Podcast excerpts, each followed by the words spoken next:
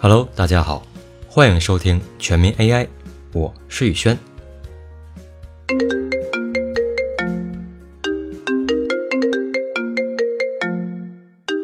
不好意思，先接个电话啊。喂，汪总。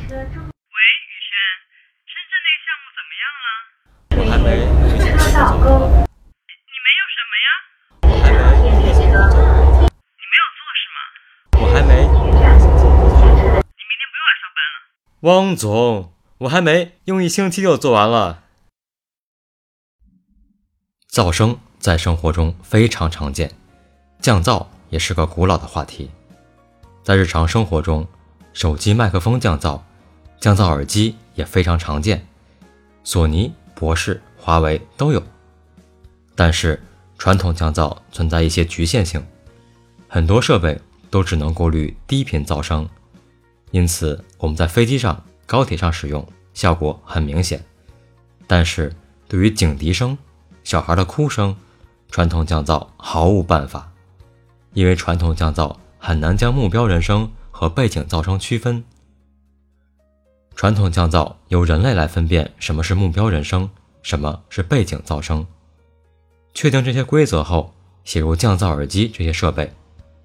然而，现实生活中噪声太过复杂，能不能用神经网络来区分目标人声和背景噪声呢？当然可以，而且效果不错。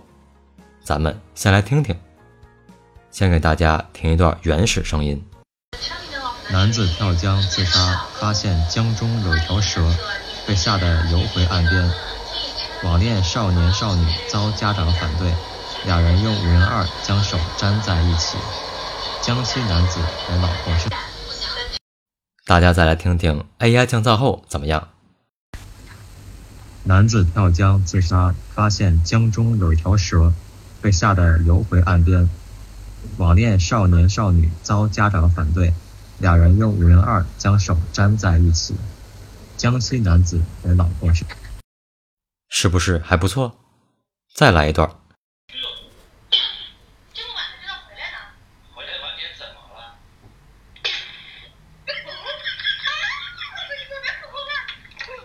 不喜欢看你穿这件衣服。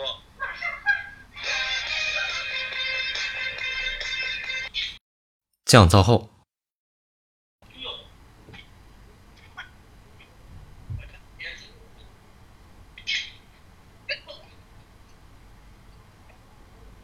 我不喜欢看你穿这件衣服。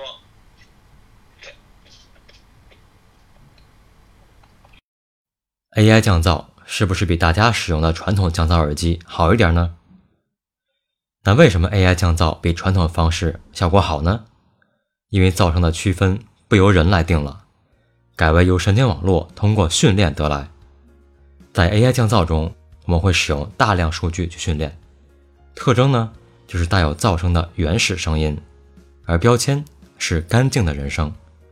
我们把大量音频数据送入神经网络去训练，就可以得到背景噪声了。将背景噪声反向和原始声音累加，就可以得到干净人声了。这最后一步。是和传统降噪一样的，不同点是使用了经过大量数据训练的神经网络，而且这个神经网络是 RNN。RNN 是一种记忆型神经网络，它非常适合处理连续的噪声。如果前一秒小孩的哭声是噪声，那么后一秒也会是，即便孩子变了一个音调去哭。这样一来，AI 降噪在区分噪声方面就更有优势了。我们听到的声音会变得更加纯净。然而，AI 的计算要求非常高，在手机或者电脑上使用 AI 软件很轻松，对于耳机这种设备就很困难了。耳机中既不可能去放一个麒麟九九零芯片，也不可能放一个 A 十三仿生芯片，它需要的是更小、更低功耗的处理器。所以目前来讲，AI 降噪在耳机上应用并不多。如果大家想亲自试一下的话，可以在电脑上下载一个 Crisp 软件，K R I S P。